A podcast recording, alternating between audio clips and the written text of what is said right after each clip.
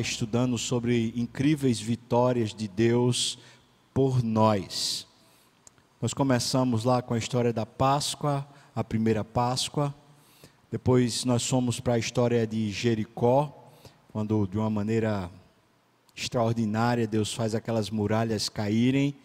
Nós entendemos que depois que Deus nos livra da opressão, certamente Ele também é responsável para nos fazer vencer os obstáculos e seguir firme.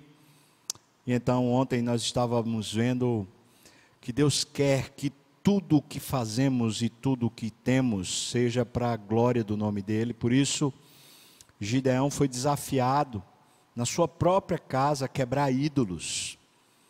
Ele foi desafiado pelo sistema. E Deus disse para ele: Olha, como se a gente fosse um homem só, a gente vai enfrentar essa batalha, esse gigantesco exército, e você vai vencer.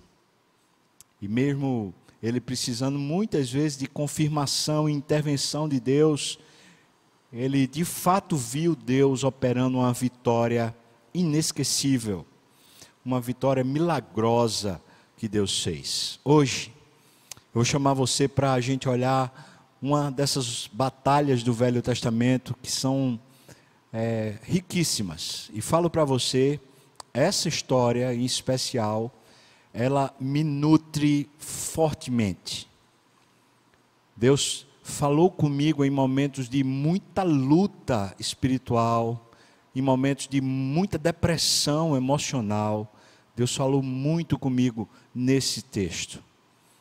Esse texto é alguém que está vivendo já com Deus e vivendo para Deus, conforme tudo que a gente já vem estudando. E de repente ele se vê cercado por uma situação que não tem como ele solucionar. E ele ainda tenta solucionar com os recursos que tem, para vergonha dele é um daqueles textos que faz a gente aprender realmente a depender do Senhor. O texto a gente vai encontrar no segundo livro dos Reis, se você puder, abra sua Bíblia, segundo livro dos Reis, capítulo 19. Aqui é a narrativa de uma carta de ameaça, uma carta de afronta que foi feita por um, um grande imperador, um senhor que tinha um exército numeroso e que já tinha conquistado todos os arredores de Israel, e envia essas palavras aqui a partir do versículo 10 até o versículo 12. Assim falareis a Ezequias, o rei de Judá: Não te engane o teu Deus, em quem confias, dizendo: Jerusalém não será entregue nas mãos do rei da Assíria, o Senaqueribe. Já tens ouvido o que fizeram os reis da Síria em todas as terras, como as destruíram totalmente. E crês tu que te livrarias? Porventura, os deuses das nações livraram os povos que meus pais destruíram? Gozã, Arã, Rezef e os filhos de Éden. Só para você entender, cada palavra dessa aqui é uma determinada região que fica desde a da extensa Babilônia lá no Tigre e Eufrates, onde hoje seria o Irã e o Iraque, se estendendo por todo aquele território, vindo até Israel e descendo de Israel, indo até o Egito. Então vamos dizer que Israel toda, melhor, Judá toda, está cercada pelos assírios que já tomaram território geral. Só resta Jerusalém para ser tomada. E então eles estão perguntando: você acha que o seu Deus vai ser capaz de lhe livrar quando toda a terra já está tombada aos pés dos assírios? Essa é a palavra que é perguntada a, a Ezequias, o rei de, de Jerusalém, o rei de Judá. Vamos orar. Eu queria pedir para você orar e pedir ao Senhor que nos traga uma capacidade dele, a unção dele. Ore por mim nesse momento e também ore por si mesmo. Senhor Deus, não nos deixe perder de vista a tua presença e a tua glória. Não nos deixe tropeçar, só sobrar quando nos sentimos ameaçados. quando nos sentimos cercados, quando nos sentimos pequenos e sem condições. Por favor, Senhor, não nos deixe só sobrar. Eu te peço, Senhor, dá-me unção para falar com autoridade a tua palavra. Dá unção ao teu povo que agora escuta, nesse momento que vê, que participa desse culto, Senhor, unge e capacita o coração para que a revelação do teu Espírito e a tua palavra penetre no nosso coração. Isso eu te peço, Senhor, no nome de Jesus. Amém. Acabamos de ler a carta e eu botei uma imagem aqui para a gente ter mais ou menos uma ideia. Imagina que você está numa cidade onde tem muralhas, a cidade de Jerusalém, que fica no cimo do monte, embaixo tem um vale, e naquela circunstância você está cercado na cidade. Quando se olha da muralha para fora da cidade, é essa vista que você vê. É isso aqui. Um exército que você não consegue contar. Esse exército está dizendo para você: a gente não vai arredar o pé. E você realmente acha que o seu Deus vai livrar você disso? que o seu Deus vai lhe dar bom tempo, a gente cercando você? Talvez essa seja uma boa pergunta para a gente fazer para a gente, porque eu acho que o que as nossas circunstâncias atuais estão perguntando para a gente é isso. Você acha que Deus vai ser capaz de proteger e abençoar você no meio dessa crise? Você realmente acha que você vai poder passar por essa crise e ficar bem? Você acha? Se eu tivesse em Jerusalém e olhasse essa paisagem, meu coração ia temer. Da mesma maneira que quando eu estou vendo, assistindo, ouvindo as muitas informações a respeito do coronavírus e a respeito da situação econômica global e do Brasil, e até as situações políticas do Brasil, quando eu somo todas as situações, eu olho para as circunstâncias e falo: meu Deus, o que será de mim e o que será da igreja e o que será da minha família e o que será do dia de amanhã? Ou seja, eu estou olhando para uma paisagem mais ou menos como essa, um cerco ao meu redor, e estou pensando: eu tenho como me livrar disso? Tem como uma coisa ficar resolvida, ficar boa? Ameaças, como aquela carta que foi escrita por Senaqueribe, o rei assírio, que mandou para o rei de, de Judá, o rei que morava lá em Jerusalém, dizendo: Você acha que o seu Deus será capaz de livrar você quando os deuses de todas as terras pelas quais a gente passou não foram capazes? Não se iluda com o seu Deus. Nossa fé está em xeque nesse exato momento. A nossa espiritualidade está em xeque nesse exato momento. Nós estamos sendo desafiados pelas circunstâncias, nós estamos sendo desafiados por uma praga nesse exato momento a respeito de onde está a nossa confiança.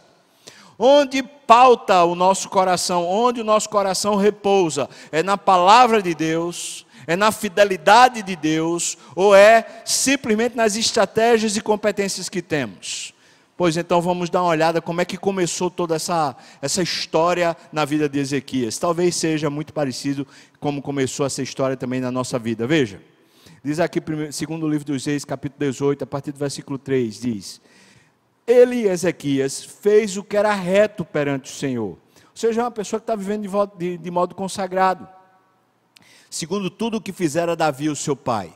Que foi que ele fez que era reto? Versículo 4 diz: Ele removeu a idolatria, removeu os altos, quebrou as colunas, deitou abaixo o poste ídolo, fez em pedaços a serpente de bronze que Moisés fizera, porque até aquele dia os filhos de Israel lhe queimavam incenso e lhe chamavam Neustã. Ou seja, ele saiu limpando o reino a semelhança do que Gideão fez na casa do pai dele lá. Lembra quando ele quebrou lá o, o Baal e quebrou também o poste ídolo? Ele saiu limpando. Você acha que quando a gente resolve viver uma vida de fé, será fácil? Veja mais, Versículo 5 diz: Ele confiou no Senhor, Deus de Israel, de maneira que depois dele não houve seu semelhante entre os reis de Judá, nem entre os que foram antes dele. Ou seja, ele é colocado numa posição especial, tipo assim: esse cara confia de verdade. E está sendo desafiado. Veja, um cara que confia de verdade está sendo desafiado pelas circunstâncias. Você vai continuar confiando? Versículo 6 diz: Porque ele, Ezequias, se apegou ao Senhor. E talvez seja isso que a gente mais vai ver hoje. Quanto mais a situação aperta, mais ele se agarra em Deus. Ele se apegou ao Senhor, não deixou de seguir a Deus e guardou os mandamentos que o Senhor ordenara a Moisés. E a coisa está ligada à outra. Quando a gente diz eu me apeguei a Deus, a gente não vira uma pessoa assim, é, cheia de, de imaginações. A gente se apega à palavra de Deus. Se apegar a Deus é se apegar à voz dele, é se apegar à presença dele. A palavra, a voz de Deus, é a presença de Deus revelada para nós. Ele se apegou aos mandamentos que Moisés ordenara, assim foi o Senhor com ele. Para onde quer que ele saía, ele lograva bom êxito. E veja a atitude que ele tomou a respeito do rei da Síria, que nesse contexto já estava dominando os povos vizinhos. Quando ele assumiu o trono, ele tinha 25 anos, os povos vizinhos já estão sendo afrontados pelo rei da Síria. Então diz: rebelou-se contra o rei da Síria e não o serviu. Em outras palavras, ele disse: Nós não vamos pagar tributo a você. Nós não vamos. Nós vamos continuar vivendo a nossa vida de fé nós não vamos nos submeter ao seu poderio e ao seu domínio. Em outras palavras, a semelhança do que Gideão fez, esse homem resolveu: eu não vou ceder ao sistema, eu vou viver uma vida para Deus, eu não vou viver uma vida para os deuses, mas eu vou viver a minha vida para Deus. Meu Deus, começou aqui. Começou quando esse homem resolveu dizer: Eu vou viver de fato uma vida de fé uma vida que agrade a Deus, uma vida para a glória de Deus. Diz aqui, segundo Reis, versículo, capítulo 18, versículos 11 a 12, as circunstâncias que estavam ao redor dele, diz, o rei da Síria transportou a Israel para a Assíria, ou seja, veja só, o povo que habitava na região do, do norte de Israel, o povo de Israel, foi levado cativo pelo, por esse, esse Senaqueribe esse imperador da Síria. Então, vamos dizer assim, o Ezequias está olhando para o seu irmão de fé e está falando: meu Deus, ele, ele já foi dominado pelo sistema, ele já foi levado. O rei da Síria transportou Israel para a Síria e o fez habitar em Hala, junto a Rabor e ao rio Gozã e nas cidades dos Medos. Israel já cedeu, Israel já não vivia a vida de fé e foi levado pelo sistema. Porquanto, veja só o que diz aqui: não obedeceram à voz do Senhor seu Deus. Eles foram levados, não era porque o império assírio era forte, eles foram levados porque eles não viviam segundo a palavra de Deus. E toda vez que a gente não vive segundo a fé e a palavra de Deus, a gente vai sendo cooptado lentamente a gente vai sendo cooptado pelo sistema e a gente passa a viver uma vida para os deuses desse século e não para Deus. Eu peço para você, se não assistiu, assista o sermão que foi feito ontem, falando exatamente sobre esses deuses que querem tomar a nossa vida. Antes, esse povo de Israel violaram a aliança com Deus e tudo quanto Moisés, servo do Senhor, tinha ordenado. Ou seja, simplesmente eles, eles foram cedendo, cedendo e foram. Sabe uma pergunta que é capciosa na vida de um crente? A pergunta é: o que é que tem de mais? O que é que tem de mais? Todo mundo faz. O que é que tem de mais? É permitido. Eu já tenho falado isso várias vezes. Se a Bíblia diz, olha, tudo é lícito, e diz, mas nem tudo convém, o padrão do crente não é o lícito, mas é o que convém. O que convém é uma vida de fé. O que convém é aquilo que agrada a Deus. Então, tem coisa que todo mundo faz, que até os cristãos estão fazendo, mas não convém a você, porque você vive é para agradar a Deus, não para se agradar. E também não é para agradar o sistema, mas é para agradar a Deus. Então tem coisa que você vai dizer, rapaz, isso aqui eu não vou fazer. Pode todo mundo fazer, mas isso aqui não faz parte da minha vida com Deus, não faz parte da minha fé, não faz parte da palavra que me ensina e me inspira. Então, versículo 13 diz: No ano décimo, décimo quarto do rei Ezequias, já faz 14 anos que ele está reinando, subiu Senaqueribe, o rei da Síria, contra todas as cidades fortificadas de Judá e as tomou. O cerco piorou ele viu o seu povo vizinho, o seu amigo de fé, de jornada, de igreja, sendo cooptado e tomado pelo sistema. E agora, ele está vendo a coisa tomando a casa dele. Ele está falando, o cerco ficou cada vez mais restrito. Não tem para onde fugir. O território está tomado, só resta Jerusalém, que é a cidade onde Ezequias mora. Também Jerusalém é a cidade onde tinha um templo. Também em Jerusalém era o lugar onde tinha um santo dos santos, ou seja, o lugar da própria habitação de Deus. O resto do território todo já foi tomado. É como se Ezequias estivesse se sentindo, uma situação que muitas vezes a gente se sente quando a gente quer ser fiel a Deus. Rapaz, eu estou só. Eu estou só. Já caiu o meu vizinho de fé. Agora o cerco fechou comigo e eu estou me sentindo só. Lembro que Elias, quando desafiou o sistema lá de Baal, de adoração a Baal, e terminou matando todos os profetas de Baal, primeira coisa que aconteceu depois disso foi ele se sentiu só. É como se ele dissesse: cadê as pessoas piedosas? É como Davi estava perguntando hoje no momento de pastoreio: cadê? Acabou, não tem mais gente que é piedosa, que vive com Deus. Gente que vive para a glória de Deus e não vive para se agradar, para se satisfazer, para, ah, mas é porque é legal, é porque eu gosto, mas vive assim, Deus, faz e me usa, faz o que o Senhor quiser comigo. A tua palavra é a verdade, então eu vou obedecer a palavra. Cadê? Não tem mais gente assim? Ezequias está vivendo isso. O texto continua. Versículo 14 do capítulo 18. Então Ezequias, debaixo dessa, dessa pressão, debaixo dessa circunstância violenta, onde ele está vendo tudo ruindo, se sentindo só, então Ezequias, o rei de Judá, enviou mensageiros a Senaqueribe, o rei da Assíria, lá em Laquis, era o lugar onde ele estava, dizendo o seguinte: Errei, eu devia ter cedido. Então ele diz: Retira-te de mim, dizendo: Tira, sai daqui da, da minha casa, sai daqui de Judá, né? Tudo o que me impuseres, ou seja, os impostos que você queira que eu paga, eu suportarei. Então o rei da Síria impôs a Ezequias, o rei de Judá, 300 talentos de prata e 30 talentos de, talentos de ouro. Esse era o imposto. Versículo 15. Deu-lhes Ezequias toda a prata que se achou na casa do Senhor. Vê de onde ele foi tirar. Ele foi tirar da casa do Senhor. Sabe por quê? Porque a população está empobrecida. Esse cerco que a gente viu lá, aquela foto, esse cerco não foi de um dia, não, irmão. Não foi de uma semana. Não foi de 15, 20, 30 dias, não. Foram de três anos. Você está me ouvindo que eu estou falando? Três anos. Sabe o que aconteceu com a população de dentro de Jerusalém? Começou a se empobrecer, se empobrecer, se empobrecer. Não tinha mais. Não tinha. Começou a pagar, pagar, pagar. Agora está tirando o que resta lá da casa de Deus da casa do Senhor e nos tesouros da casa do próprio rei. Versículo 16: Foi quando Ezequias arrancou, vê só, arrancou das portas do templo do Senhor e das ombreiras o ouro de que ele, o rei de Judá, as cobrira e o deu ao rei da Assíria.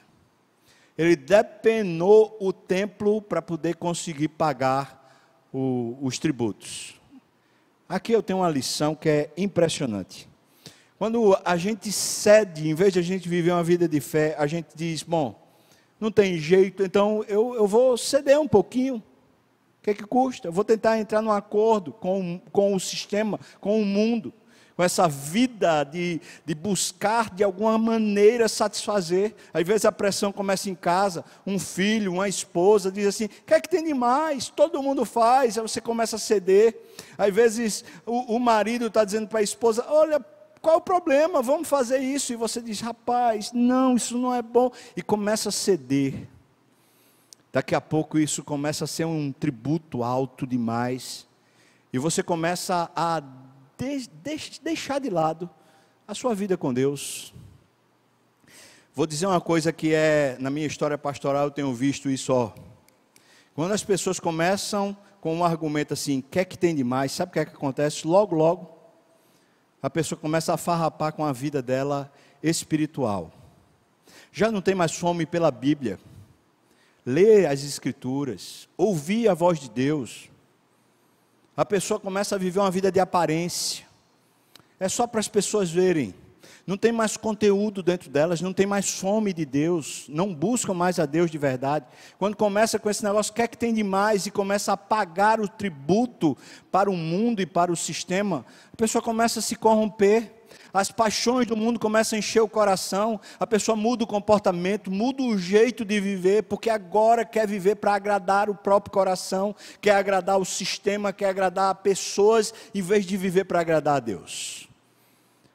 Não raro, isso começa a descambar para uma imoralidade. Daqui a pouco a pessoa está vivendo uma fornicação se não é casada. Daqui a pouco a pessoa está tá vivendo um adultério quando ela é casada. Ou então, pelo menos, está flertando, flertando com aquilo que não deve. O que começa a ser depenado é a sua relação com Deus.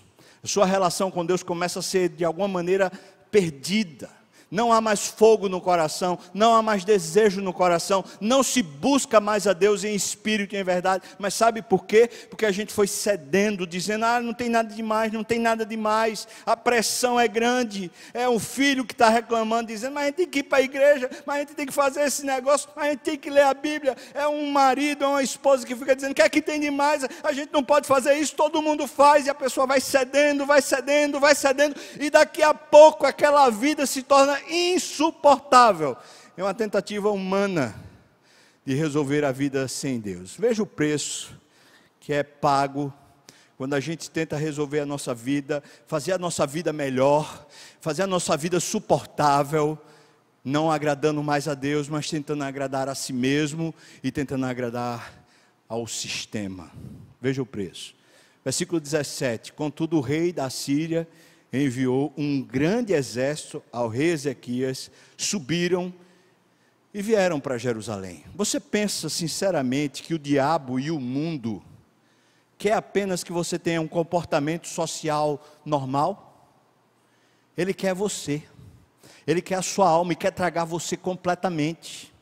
E não são poucos que apostatam da fé, justamente por causa disso, que vão cedendo lentamente. Você sabe aquela história do sapo, quando você bota ele na panela e você acende o fogo lá, está com água e a água vai esquentando, ele morre, porque ele não percebe que a água vai esquentando. Mas se você pegar o sapo e jogar simplesmente ele na água quente, ele pula fora, porque na hora ele percebe essa aculturação que vai acontecendo conosco, você pensa que o diabo e que o mundo está simplesmente interessado que você tenha um, um comportamentozinho leve aqui e ali, ele quer tragar você. E eu vi casamentos sendo destruídos por causa disso ao longo da minha vida pastoral. Eu vi pessoas que tinham fogo no coração pregando o evangelho e perderam o ministério por causa disso porque foram cedendo, cedendo, paulatinamente foram abrindo mão dos princípios da palavra, da vida com Deus, foram abrindo mão daquilo que é correto, de uma vida de, de agradar a Deus, e foram cedendo e se pervertendo. Eu vi presbíteros que abandonaram a igreja, e eu vi gente que negou a fé e disse: Eu não sou mais crente, e ficou chateado, inclusive, com a igreja, sabe por quê?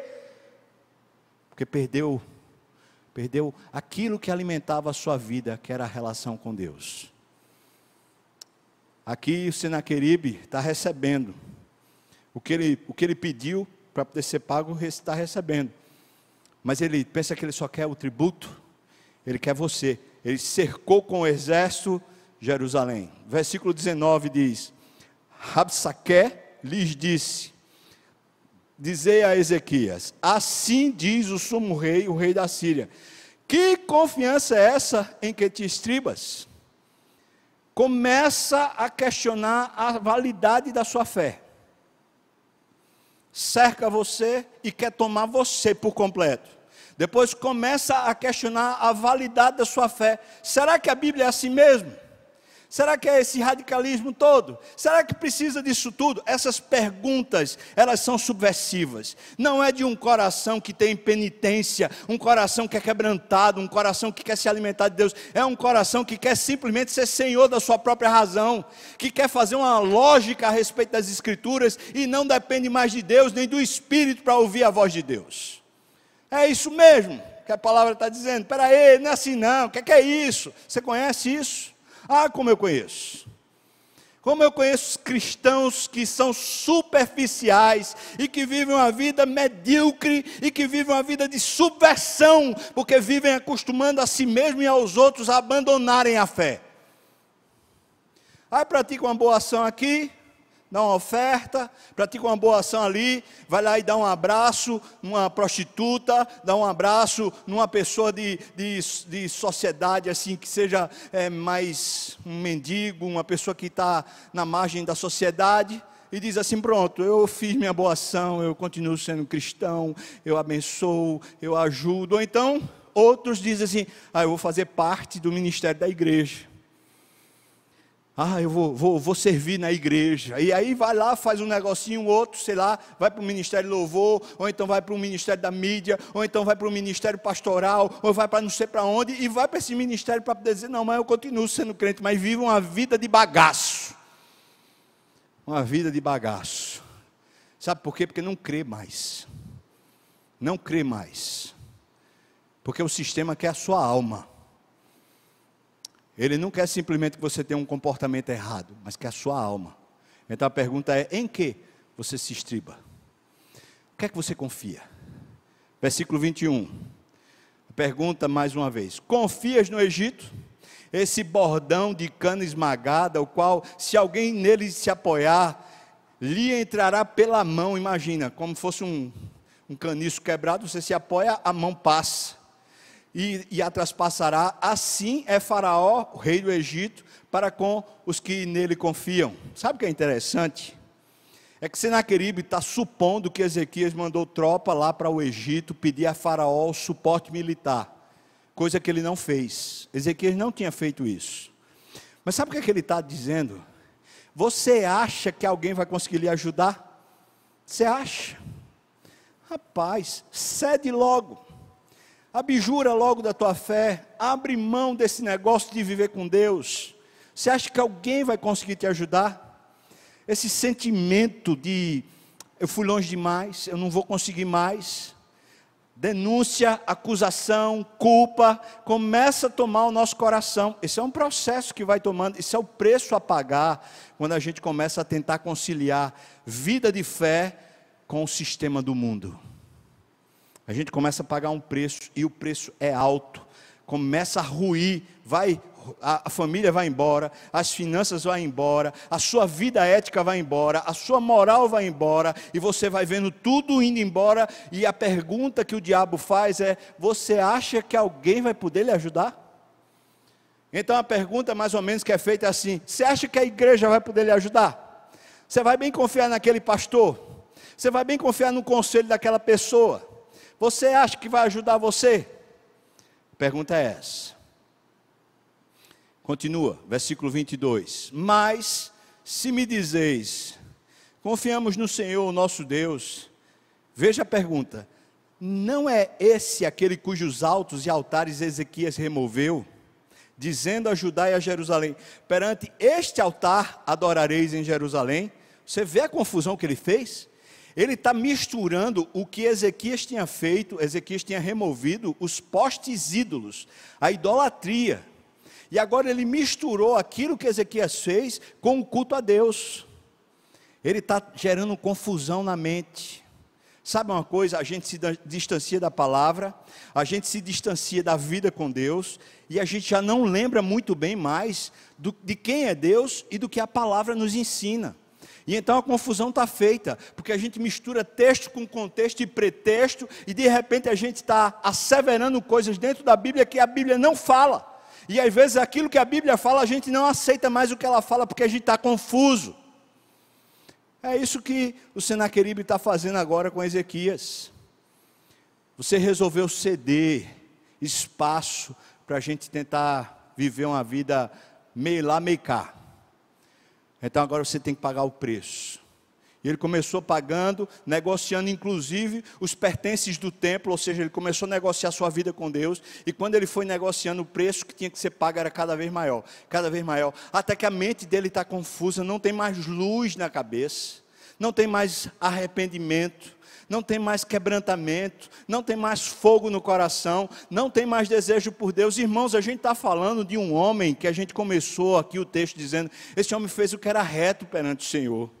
A gente está falando de um homem que viveu de maneira que agradava a Deus, mas veja, um passo em falso que ele deu, quando ele começou a negociar a vida dele, a, a nação dele, ele começou a negociar, dizendo: peraí, é, é verdade, todo mundo faz, está todo mundo cedendo para Senaqueribe, a gente também vai ter que pagar alguma coisa, e começou a pagar.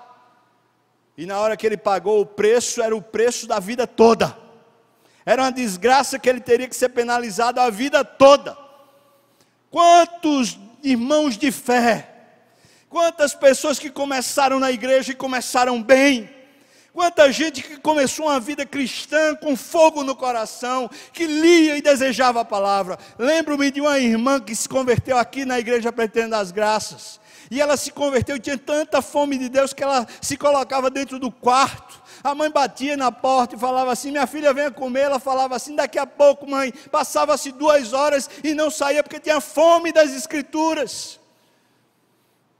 A gente às vezes começa tão bem, a gente começa buscando a Deus.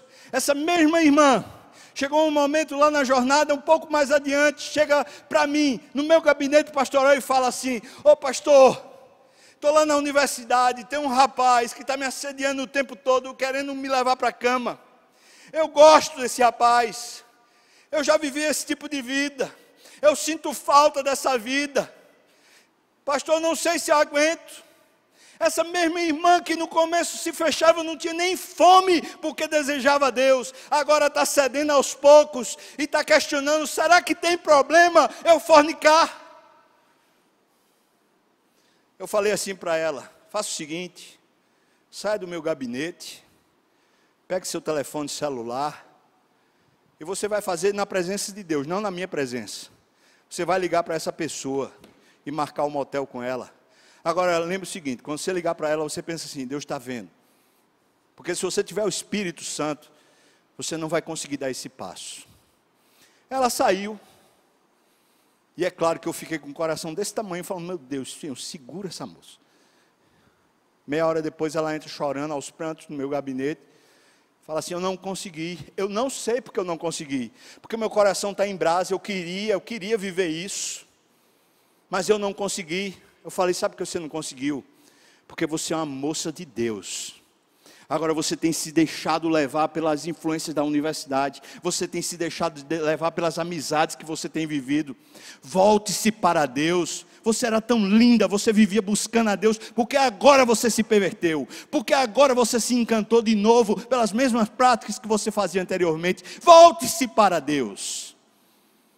Quantos testemunhos eu poderia contar de pessoas que começaram bem, tinham grupos de discipulado, estudavam a Bíblia junto, viviam uma vida de fé, de amor, de simpatia, gozavam e desfrutavam da presença do Senhor, da palavra do Senhor, tinham fome de Deus. Mas aí foram perdendo porque foram paulatinamente cedendo. Uma crise aqui, uma mágoa ali, uma dificuldade aqui, uma perda acolá e foi cedendo, foi cedendo, as pressões foram cedendo, e você chegou a um ponto de dizer: o que é que tem de mais? Eu preciso me divertir, eu preciso me satisfazer, eu preciso ter uma compensação, eu preciso ter uma alegria, eu preciso ter, eu preciso, você precisa de Deus. Porque o preço que se paga é alto demais, é pesado demais. E eu vi e tenho visto irmãos meus, amigos meus, pastores, que perderam a, a jornada pastoral por causa disso. Eu tenho visto irmãos meus, gente que se converteu, gente que eu discipulei, gente que caminhou comigo, que chorava na presença de Deus, que se quebrantava na presença de Deus, que o Espírito Santo usava com poder e ousadia para anunciar a verdade, e que simplesmente abandonaram a igreja, abandonaram a vida com Deus, por causa disso. Aos poucos foram perguntando: o que é que tem de mais? Qual é o problema? Todo mundo faz. Mas espera aí, eu preciso pelo menos de, um, de uma relaxada, eu preciso pelo menos de um satisfazer um pouquinho, porque é muito pesado, é muito prensado, é muito. Deixou Deus, deixou o prazer da presença de Deus, deixou a palavra de Deus, pode ter certeza, vai vindo, as pressões do mundo continuam e vão querer fazer você sucumbir. Versículo 25: Ainda o preço a ser pago. Acaso subi eu agora sem o Senhor contra, contra este lugar para o destruir? Veja o que Senaqueribe está dizendo para Ezequias. Será que não foi Deus que me mandou? Pois o Senhor mesmo me disse: sobe contra a terra e destrói-a. Veja que ousadia, é para confundir a mente de Ezequias. Ele está falando assim: eu estou aqui amando de Deus, e você vai bem resistir. Ah, depois que a gente vai cedendo e a gente já não consegue mais ouvir a voz de Deus na palavra, a gente não consegue mais ouvir o conselho de Deus, os amigos que amam a Deus, a gente não consegue mais ouvir, sabe o que é que acontece? Não adianta mais, porque até o que Deus disse a gente não ouve, e o que Deus não disse a gente passa a ouvir. É nessa hora que a Bíblia vira pretexto. Então alguém chega e diz: Mas não está lá na Bíblia? Ah, então pode. A Bíblia vira pretexto. O cara está dizendo que foi Deus, mas não tinha sido Deus.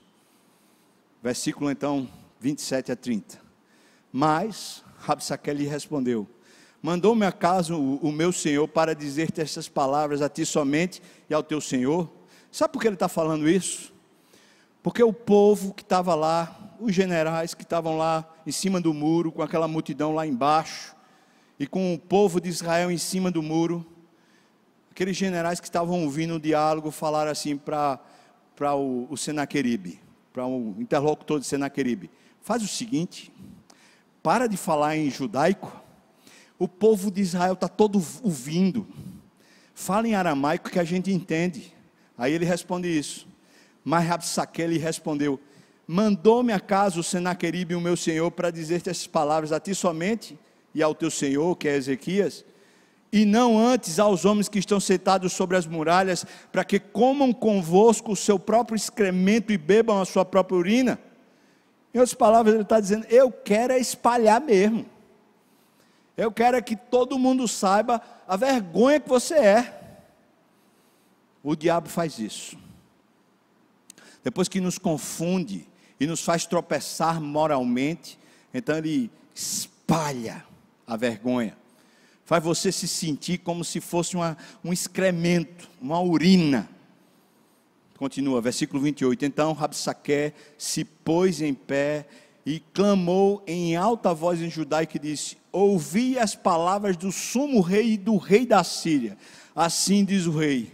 Veja o que ele diz: Não vos engane, Ezequias, porque não vos poderá livrar da sua mão, nem tampouco vos faça Ezequias confiar no Senhor, dizendo: O Senhor certamente nos livrará, e esta cidade não será entregue nas mãos do rei da Síria. A confusão está feita, ou seja, Deus não tem mais nada a ver com isso. Ninguém se confunda achando que Deus tem alguma coisa a ver com isso. Eu queria que você pensasse agora sobre a sua vida. Você acha que chega num momento de teste como esse, quando o mundo todo está debaixo de uma prova divina, quando todos estão passando por um, um processo que a gente na nossa geração nunca viveu, nesse momento você está preparado, a sua alma está pegando fogo por Deus. Nesse momento você se rejubila na presença de Deus, ou esse momento você sim, simplesmente sucumbe diante das pressões que estão acontecendo. Você pensa que tem um ser humano vivendo na terra que não está debaixo da, dessa mesma pressão? Você acha que algum pastor não está vivendo a mesma pressão? Você acha que algum homem ou mulher de Deus não está vivendo a mesma pressão? O ponto que eu quero lhe perguntar é: você está preparado agora para essa pressão que está vivendo? Ou você está como quem está rastejando, dizendo: ai meu Deus, ai meu Deus, eu não aguento, ai meu Deus, eu estou desesperado, ai meu Deus, tem gente que está dizendo: meu Deus, eu vou tirar a minha vida. Por que será? Sabe por quê? Porque isso é um processo que vem. Não pensa que esse negócio aconteceu agora a nossa vida sem vida, essa, essa coisa que a gente vai vivendo, mas a gente não se regozija e não vive mais na presença de Deus. A gente vem para a igreja, a gente está servindo no ministério, a gente faz um negócio, faz outro, mas a gente não tem mais prazer na presença de Deus. Sabe o que é que é o preço disso? É que quando chega na hora da prova, a gente não tem mais força. E a pergunta que eles estão fazendo, você acha mesmo que Deus vai livrar vocês? Essa pergunta ressoa dentro de nós, assim, tipo, será que Deus vai ter misericórdia e vai realmente intervir? Ou será que vai ser a, o remédio, a vacina, a cura pela mão humana? Claro que Deus pode intervir pela, pelo remédio, pela vacina. Mas o ponto é: aonde é está a nossa confiança? Aonde está a nossa confiança? Versículos 31 até o versículo 32 diz: Não deis ouvidos a Ezequias, porque assim diz o rei da Síria. O rei da Síria agora fala mais alto do que a própria Bíblia. Né? Fazei as pazes comigo e vinde para mim e comei cada um da sua própria vide e da sua própria figueira, e bebei cada um da água da sua própria cisterna. Veja a proposta sedutora. Abandonem finalmente essa relação com Deus. E veja que eles colocam Ezequias, mas a proposta é para abandonar a relação com Deus. Ele está dizendo abandona Ezequias, mas veja que a proposta é abandonar Deus. Venham para mim e vocês vão ter uma vida melhor finalmente saiam desse, desse sistema religioso. Já ouviu gente dizer assim? Saiam. Sua vida é você com Deus. Não precisa ninguém se meter. Vá viver sua vida com Deus só, você e pronto, tá bom. Já viu gente dizer assim? Você acha que a pessoa chegou a esse ponto como? Foi logo assim ou foi um processo de esfriamento e de perdição. E essa pessoa que está falando isso, pode escrever o que eu estou dizendo. Essa pessoa que está falando isso, ela está cheia de imoralidade na vida dela e cheia de vergonha. E é por isso que ela está condenando a igreja. Ele diz: você vai viver uma vida muito melhor, porque você vai ter o, finalmente o que você sempre quis, ter uma vida feliz. Porque o que importa é ter uma vida feliz, não é? Uma vida que você se satisfaz, você vai ter a sua própria figueira, você vai beber da sua própria videira, você vai beber da sua própria água da cisterna, ou seja, finalmente você tem a sua própria independência, finalmente você tem a vida que você quis. Tem gente que o casamento virou uma penitência. Ah, eu queria era finalmente estar só, eu queria finalmente viver a vida que, que eu nunca consegui viver. Tem gente que está assim. Tem gente que filho virou uma penitência. Eu queria finalmente, meu Deus, me livrar desse castigo, dessa penitência. Tem gente que a profissão e emprego virou uma penitência. Tem gente que qualquer aspecto da vida virou uma penitência. Porque a pessoa quer viver uma vida que ela acha que pode ter e que tem direito a ter. Isso é um engano. Versículo 32 até que eu venha, Senaqueribe falando, e vos leve para uma terra como a vossa, ou seja, você vai viver uma vida mais ou menos do jeito que você está vivendo, uma terra de cereal e de vinho, terra de pão e de vinhas, terra de oliveira e de mel, para que vivais e não morrais, porque vivendo desse jeito que você está vivendo, você vai morrer essa vida de opressão religiosa, essa vida aí que é o pastor que diz que pode ou que não pode, essa vida que as pessoas ficam olhando para você e você vive o tempo todo cercado desse jeito. Ah, não, venha viver uma vida tranquila finalmente, para você não morrer. Não deis ouvidos a Ezequias, mais uma vez, não se trata de Ezequias, mas se trata de confiar em Deus. Não deis ouvidos a Ezequias, porque ele vos engana dizendo: O Senhor nos livrará. Veja o que, é que Ezequias fala. Vamos botar os olhos no Senhor, vamos confiar no Senhor, vamos voltar a vista de novo para aquele que nos criou. Acaso os deuses das nações puderam livrar cada um a sua terra das mãos do rei da Assíria? Olha ao seu redor. De que vale então você viver para Deus? Olha ao seu redor. Versículo 36. Calou-se, porém, o povo e não lhe respondeu. Finalmente houve silêncio. Ele não tinha mais o que argumentar. O fim do poço chegou então o povo está calado, não respondeu palavra, porque o rei tinha dito: deixa, deixa ele ficar falando só. Deixa ele ficar falando só. Irmão, quem tinha começado esse processo tinha sido Ezequias. E Ezequias tomou uma atitude muito sábia. Porque enquanto a gente não deixar o nosso coração e as tentações e seduções do mundo ficar falando só, a gente vai continuar caindo, caindo, caindo e se pervertendo. Pare de ouvir seu coração. A pior pergunta que você pode perguntar a si mesmo é: será que eu não tenho direito de ser feliz? O ponto não é se você tem direito ou se você não tem. O ponto é que Deus satisfaz. Se você buscar a Deus, Ele se, lhe satisfaz plenamente. Quer ser feliz, então busca a Deus. Quando você pergunta, será que eu não tenho direito de ser feliz? Você está colocando o ego no começo e não a presença de Deus no começo. Então está na hora de você calar. E aqui eu faço um desafio a você. Que tal um silêncio verdadeiro na nossa alma? Hoje eu ouvi um vídeo de um pastor que eu achei super interessante. Ele falou assim: olha, cinco minutos que você ouve. Ele estava citando um dado de um médico. Esqueci o nome do médico. Ele falou assim: olha, cinco minutos que você ouve de notícias, você vai morrer, o coronavírus está matando não sei quantos, essas calamidades que estão o tempo todo sendo ditas, cinco minutos, você precisa de cinco horas para processar. Mas como a gente não fica só cinco minutos, e como o dia todo a gente fica ouvindo aquilo, sabe o que, é que acontece? Se você passar 20 minutos só ouvindo essas informações de calamidade, você vai precisar de um dia para seu coração processar. Sabe por quê? Porque senão você fica tomado de estresse, tomado de pavor e tomado de medo.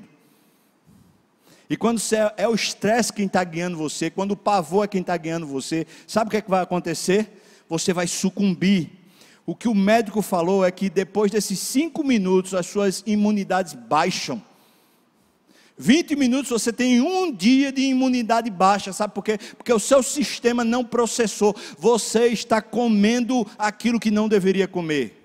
A sua alma está se alimentando de uma voz que não é a voz de Deus, é a voz da ofensa e a voz do medo. Pare, no nome de Jesus, faça feito Ezequias. Vamos parar de ouvir esse negócio.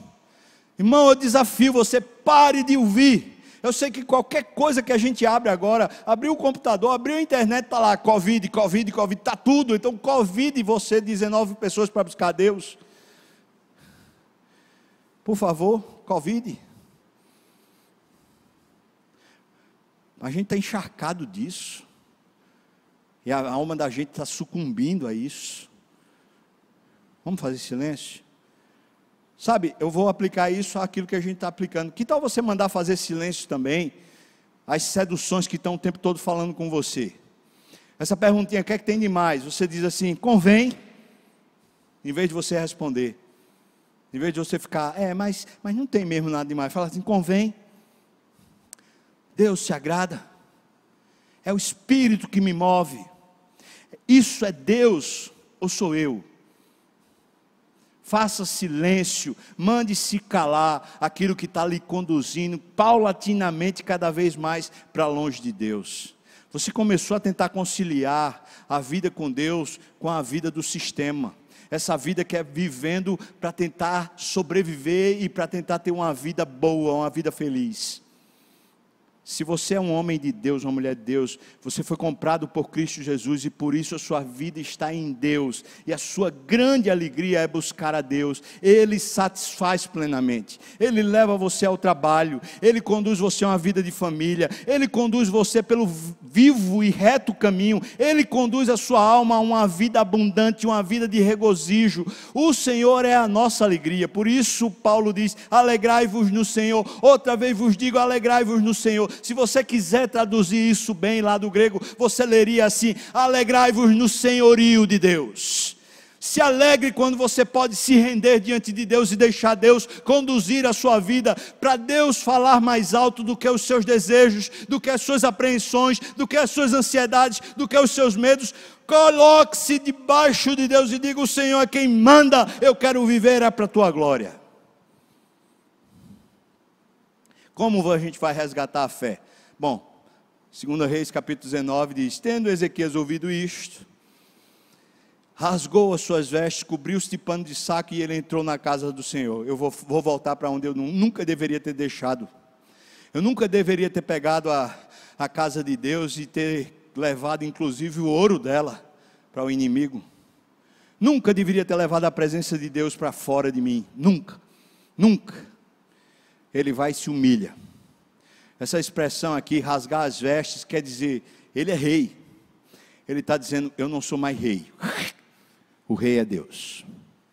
Quando ele diz que colocou o pano de saco, quer dizer, eu estou me humilhando como se eu fosse apenas um servente, um serviçal na presença dele.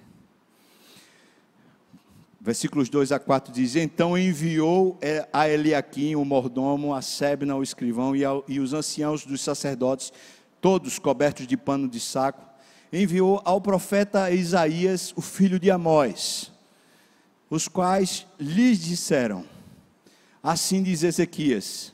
Veja o que é que Ezequias está sentindo, talvez o que eu e você estamos sentindo.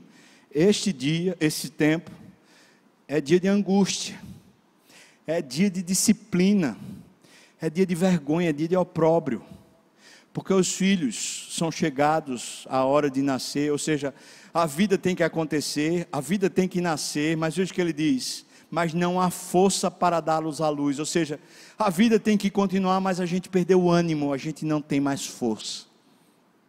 É igual o que a gente está vivendo. Versículo 4: Porventura o Senhor, o teu Deus, falando com Isaías, né? Teu Deus terá ouvido todas as palavras que Rabsaque, a quem o rei da Assíria, seu servo, enviou para afrontar o Deus vivo, e repreenderá as palavras que ouviu Isaías, por favor, ergue, pois, orações pelos que ainda subsistem. Sabe o que ele está tá pedindo? Ele está buscando uma instrução de Deus. Quem é esse Isaías? Isaías é o profeta de Deus naquela hora. Então, sabe o que Ezequiel está dizendo? Ele diz: Rapaz, eu não mando mais em nada, eu não mando na minha própria vida, eu não mando mais nesse reino, eu estou me despindo de todo qualquer poder e autoridade sobre a minha vida, e agora eu quero instrução sobre como viver. E está dizendo, você que é o homem de Deus, você que é o profeta, por favor, lá, vá lá buscar Deus, para será que ele, Deus não tem ouvido tudo que a gente está passando? Vá lá, por favor.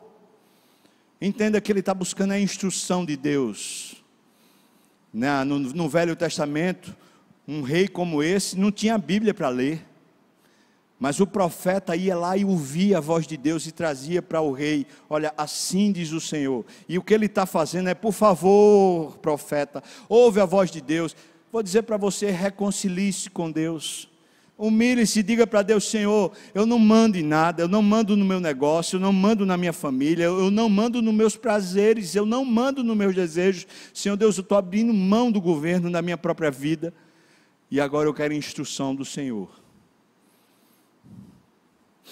versículos 6 e 7. Isaías lhes disse, disse aquela comitiva que veio em nome de Ezequias, porque Ezequias está lá no templo.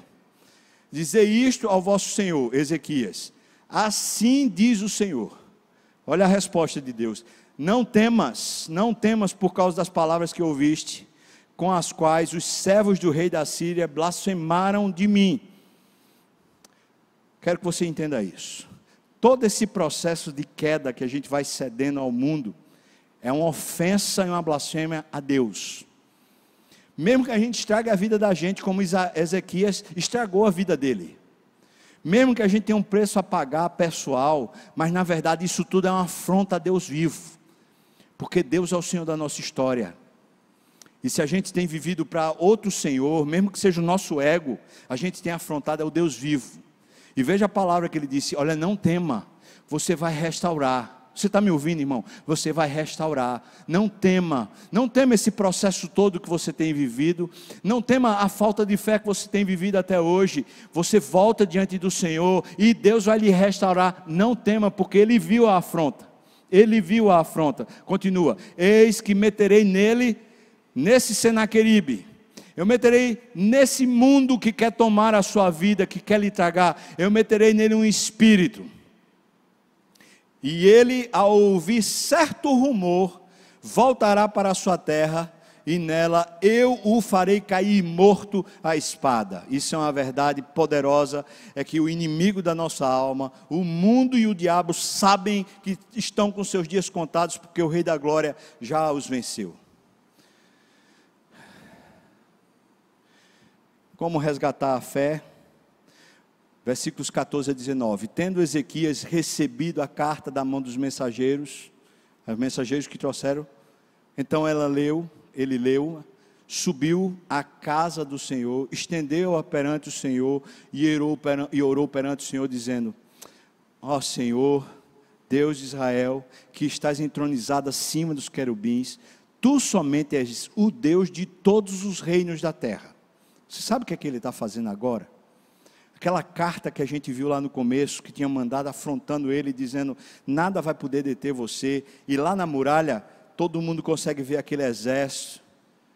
Ele pegou aquela carta, ele foi para a presença de Deus e agora ele está orando. Então ele está dizendo: Senhor, Tu és o Deus da nação, Tu estás entronizado acima dos anjos, Tu somente és o Deus de todos os reinos da terra. Ou seja, o Senhor é o, rei, o dono do meu reino, mas também o Senhor é dono dos reinos, como o reino de Senaqueribe. Tu fizestes os céus e a terra. Inclina ao Senhor o ouvido e ouve. Abre, Senhor, os olhos e vê. Ouve, Senhor, todas as palavras de Senaqueribe, as quais ele enviou para afrontar o Deus vivo. Senhor, perceba a situação como só o Senhor pode perceber. Mas, irmãos, antes de pedir que o Senhor intervenha, ou que o Senhor se aperceba da situação, antes disso, ele volta a olhar para Deus como sendo o Senhor da situação. Isso é o resgate da fé. Se humilhou, pediu instrução a Deus, e agora ele está orando, dizendo: O Senhor é Deus, e eu vou voltar a viver crendo que o Senhor é Deus. Agora que ele disse isso para Deus, ele diz: Senhor, veja a situação que a gente está vivendo. Versículo 17: Verdade é, Senhor, que os reis da Síria assolaram todas as nações e as suas terras. Ele está contando a história para Deus. E lançaram no fogo os deuses deles, porque deuses não eram, senão obra das mãos dos homens, madeira e pedra, por isso os destruíram. Você entende o que ele está falando? Ele está dizendo assim: o que eles estão falando lá, Senhor, no muro, é verdade, eles conseguiram destruir todas as nações. Foi por causa disso que eu cedi. Porque eu vi esse negócio dando certo ao redor de mim. E todo mundo parecia que estava feliz, então eu quis ser feliz também. Todo mundo parecia, todo mundo estava no Facebook, a foto estava super feliz lá, bebendo um vinhozinho. Ah, como eu estou feliz, estava feliz lá, vivendo uma vida na babesca. Eu disse, ah, eu também quero uma vida na babesca, eu também quero beber o um vinhozinho, eu também quero provar esse negócio, porque eu também quero ser feliz. Foi cedendo. E ele está dizendo, Deus, foi isso que aconteceu. O Senhor viu a afronta toda, você viu, Senhor. É isso que ele está falando. Versículo 19: Agora, pois, ó Senhor nosso Deus, livra-nos das suas mãos, para que todos os reinos da terra saibam que só tu és o Senhor Deus. Sabe o que Ezequiel está dizendo? Senhor, livra-me ou livra-nos disso. Não é para que a gente viva uma vida feliz. Isso será uma consequência secundária. Mas sabe para quê? Para que o seu nome volte a ser glorificado na terra. Sabe o, o alvo da gente viver com Deus? O principal alvo é aquele que a gente falou ontem sobre Gideão. O principal alvo da gente viver com Deus é para que o nome de Deus seja glorificado na terra pela nossa vida.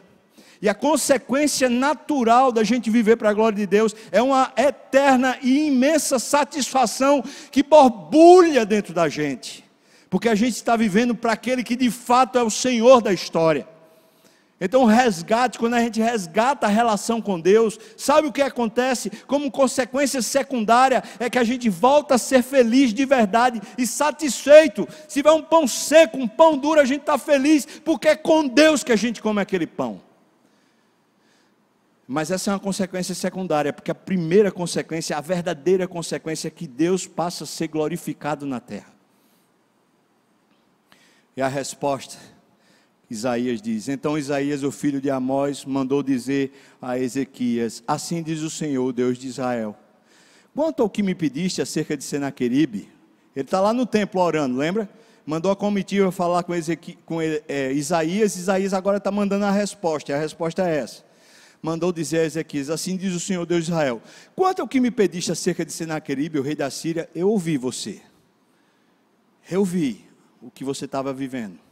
E eu vi a sua confissão e você dizendo, eu terminei cedendo. Eu vi. Versículo 21. E esta é a palavra que o Senhor falou a respeito de, desse processo que estava tomando o seu coração.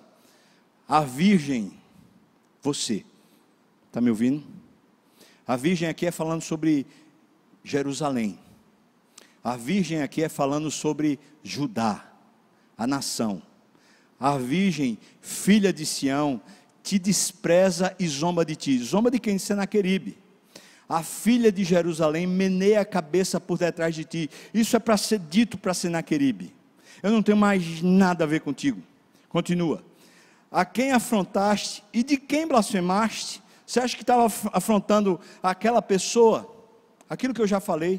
Você acha que quando a gente estava vivendo uma vida de impiedade, vivendo a, buscando a vida do nosso próprio ego e do nosso prazer, você acha que aquilo era uma afronta para nós, aquilo era uma afronta para Deus, para Deus, e é isso que ele está perguntando. E contra quem alçaste a voz e arrogantemente ergueste os olhos? Contra o santo de Israel. Por meio dos teus mensageiros afrontaste foi o Senhor. E continua agora no versículo 27 e 28. Mas eu conheço o teu assentar. Deus falando para Senaqueribe. Eu conheço o teu assentar. Esse, esse monstro desse século que tenta dominar a nossa vida, o tempo todo nos tentando aceder e abandonar a vida de piedade. Ele diz: Eu conheço o teu assentar, eu conheço o teu sair, eu conheço o teu entrar, eu conheço o teu furor contra mim. É Deus falando. Eu sei, é como se ele estivesse dizendo: para o, o, monstro, para o mundo, para esse século, mas na presença do povo de Deus, na presença de Ezequias. Eu sei como eles vivem, eu sei como esse sistema quer tomar você, quer afrontar a mim. Eu sei, ele continua, versículo 28, por causa do teu furor contra mim, e porque a tua arrogância subiu até os meus ouvidos. Veja só, eis que porei o meu anzol no teu nariz, e o meu freio na tua boca, e te farei voltar pelo caminho por onde vieste. Aleluia! Deus está dizendo: eu faço esse processo todo retroceder. Eu faço esse negócio voltar para onde tinha que voltar. Sabe porque você se humilhou, você quis de novo a minha palavra, e você de novo teve prazer na minha presença, você de novo me buscou, então eu faço tudo isso lhe abandonar e fugir para longe de você. É assim que se resgata a confiança de novo no Senhor. É quando você tem consciência, falando: o que é que eu estou fazendo da minha vida? O que eu preciso é de Deus. Por que é que eu tenho confiado constantemente na minha própria solução e nos meus próprios prazeres? Por que é que eu tenho cedido à tentação constantemente? Será que eu não posso viver para Deus? E então, nessa hora que você se arrepende, começa a voltar, se humilha e fala: O Senhor é quem governa, Deus. Diz, Senhor, qual é a tua palavra para mim? E finalmente você busca a Deus na casa dele. E aqui falou que a casa dele não quer dizer a igreja, quer dizer a presença do Espírito. De novo vai para a presença dele de verdade. Ele diz: Eu vou tirar esse negócio de você, eu vou tirar essa afronta de você, e eu vou tirar esse processo que está escravizando você, que está cercando você, que está impedindo você de ter vida. Eu vou tirar isso de você. Aquele cerco medonho Deus disse que com um anzol no nariz de Senaqueribe ele ia puxar, porque ele ia colocar um espírito dentro de Senaqueribe que ia obrigar ele a voltar.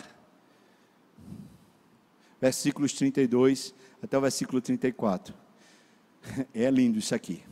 Pelo que assim diz o Senhor acerca do rei da Síria: ele não entrará nesta cidade, ele não tem como tomar sua vida, nem lançará nela flecha alguma, ele não tem como ferir você, não virá perante ela com escudo, ou seja, não tem como de jeito nenhum lhe amedrontar, nem há de levantar tranqueiras contra ela. Ou seja, não tem como lhe perturbar, porque eu vou cuidar de você.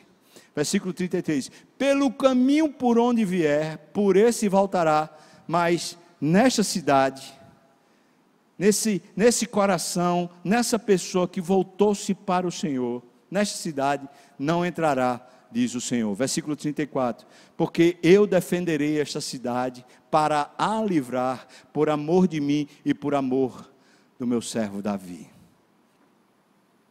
Deus está pronto, irmão, para nos proteger, para fazer nossa alma reviver você acha sinceramente que tem sido tomado de pavor, de angústia, de ansiedade, simplesmente por causa do coronavírus? Ou por causa de notícias sobre a economia? Eu vou dizer para você, isso é muito simplório. Não foi não, foi um processo que vinha há muito tempo de negar a sua fé, negar a sua vida com Deus. E quando veio a prova, você começa a perder a graça, perder o amor, perder a alegria Agora você está em prova, está cercado. E talvez você está cheio de condenação e sem alegria para dizer: Eu quero buscar a Deus de novo. Pois então volte para o Senhor. Volte. Está na hora de voltar. A grande batalha de Deus por nós é uma batalha sobre a nossa vida. Onde estará a satisfação do nosso coração? Essa é a grande batalha. Nós sempre nos satisfaremos em Deus ou nós estaremos cedendo ao mundo para termos outras fontes de satisfação que não seja Deus. Chegou a intervenção sobrenatural, esse relato é tremendo. Veja. Então, naquela mesma noite, naquela mesma noite, saiu o anjo do Senhor. Ezequias de dia estava lá orando mandou perguntar a Isaías qual é a palavra do Senhor, voltou com a palavra do Senhor para ele. Naquela mesma noite, o anjo do Senhor hum, saiu e feriu no arraial dos assírios. Veja o número: 185 mil.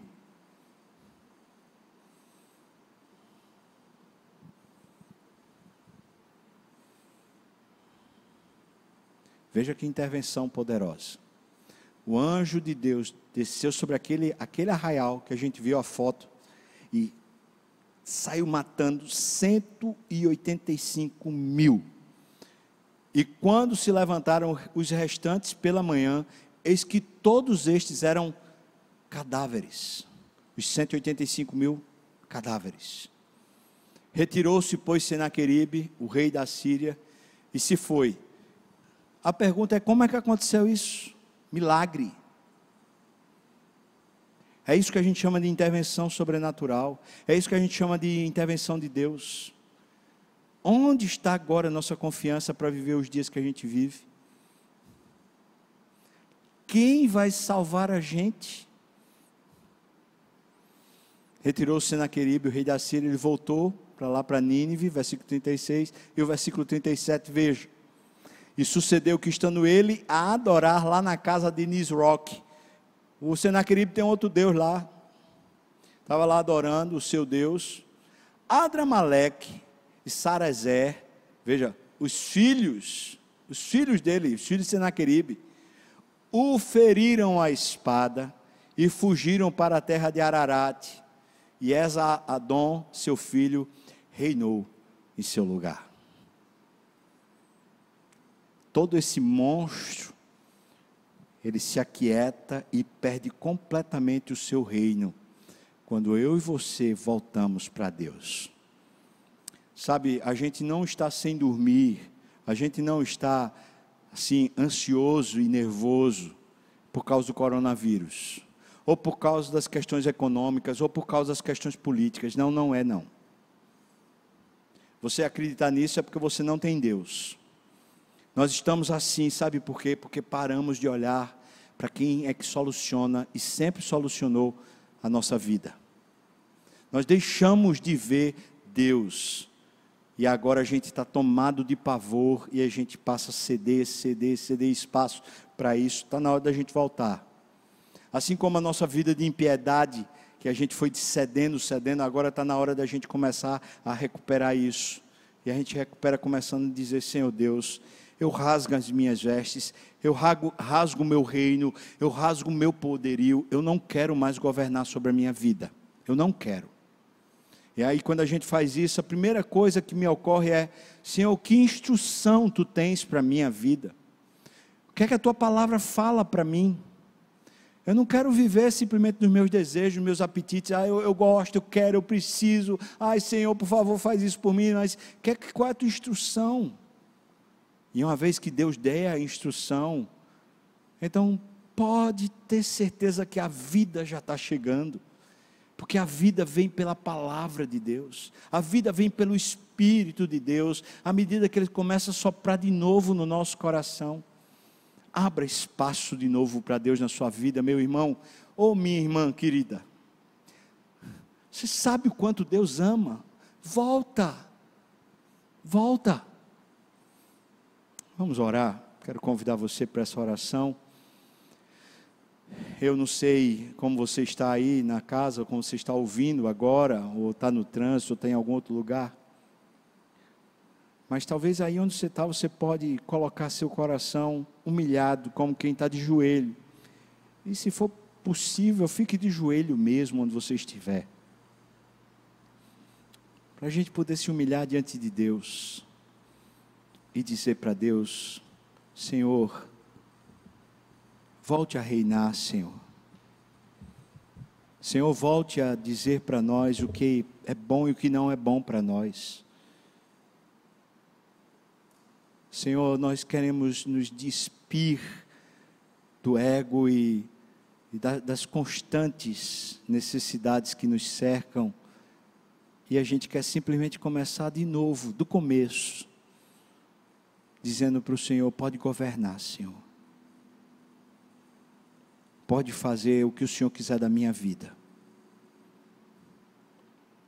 Por favor, Senhor, sopre de novo instrução para nós nos faça de novo ouvir tua voz, ouvir tua palavra, ouvir teu espírito.